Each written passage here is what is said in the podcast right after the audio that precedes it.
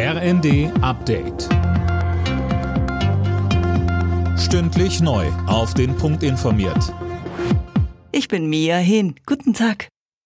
Nach der tödlichen Messerattacke auf einen deutschen Touristen in Paris hat sich Außenministerin Baerbock erschüttert gezeigt. Sie schrieb bei X, vormals Twitter, meine Gedanken sind bei Freunden und Familie des jungen Mannes. Dieser war in der Nähe des Eiffelturms von einem 26-jährigen Franzosen erstochen worden. Zwei weitere Menschen wurden verletzt.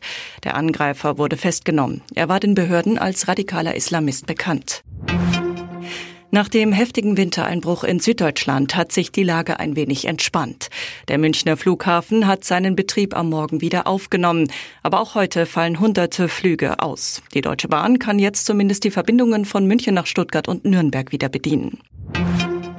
Im Mittelpunkt der Weltklimakonferenz in Dubai steht heute erstmals das Thema Gesundheit. Es geht darum, welche Gefahren durch den fortschreitenden Klimawandel entstehen. Mehr von Daniel Bornberg. Die WHO stuft den Klimawandel als größte einzelne Gesundheitsbedrohung für die Menschheit ein. So werden etwa Hitzewellen häufiger und heftiger. Die Folge, auch hierzulande gibt es mehr Hitzetote, besonders Ältere mit Vorerkrankungen sind betroffen.